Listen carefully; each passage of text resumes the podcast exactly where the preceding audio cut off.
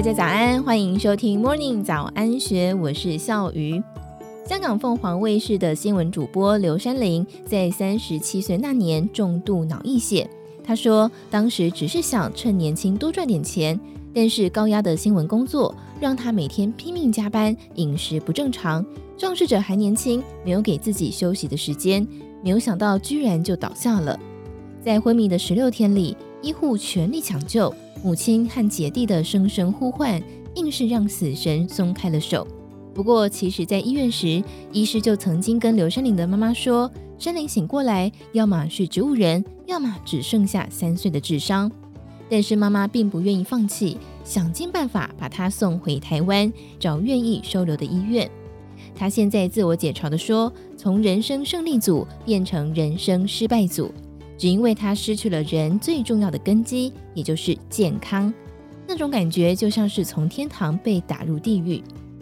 在香港治疗三个月之后，公司安排医疗专机把他和他的头盖骨一起送回高雄。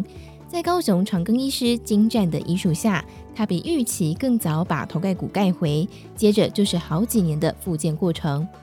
刘山林说，全家人为了他搬到嘉义。之后就在医院的护理之家住了半年。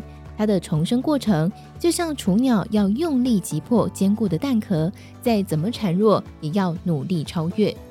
他坦言，像他这样重残的人要复健，一开始真的很痛苦，因为连站都站不了，全身疼痛，体力不行，常常复健不到一半就晕倒，醒来之后再继续复健。他心里很清楚，就算再回不去主播台，也不要一辈子都躺在床上。所以不断督促自己要做不平凡的平凡人。只是刘珊玲住院住太久，拔掉鼻胃管后变得不会吞咽，不会咀嚼，有时候鼻胃管还要插回去，清醒时生不如死。而重新学讲话也是一件很困难的事，她连声音都发不出来，妈妈就想尽办法，例如搔他痒，她说会笑就好了。弟弟则是准备了注音板。一个注音一个注音的学，但是最难的还是重新学走路。听他分享复健的历程，好像是昨天的事，因为一切艰辛都是历历在目。他感性的说：“没有家人，没有妈妈，自己是做不到的。”刘珊玲也提到，除了家人的支持之外，他还在昏迷期的时候，李宗盛亲笔写了一封鼓励的卡片，寄到高雄的地址，也是对他后来复健时很大的鼓励。而自己的老板则是每一年都来看他，后来就邀请他回香港上班，鼓励他工作就是最好的复健，让他要慢慢的工作，慢慢康复。之后，公司真的为他量身打造了一个节目《山林加油站》，直到因为疫情才停播。现在的他恢复昔日的美丽，但是刘珊玲说，经历了人生波折，他终于了解，不论是光环或是名声，都是虚幻的。以前总是认为有物质才有安全感，其实家人之间的感情才是真的。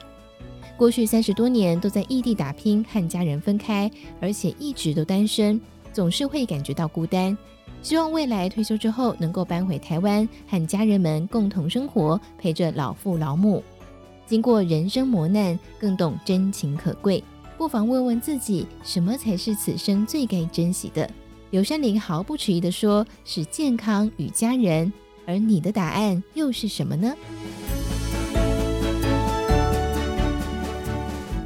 以上内容出自幸福首领网站，更多精彩内容也欢迎参考《金周刊》官方网站或是下载《金周》的 App。有任何想法，也欢迎你留言告诉我们。祝福您有美好的一天，我们明天见，拜拜。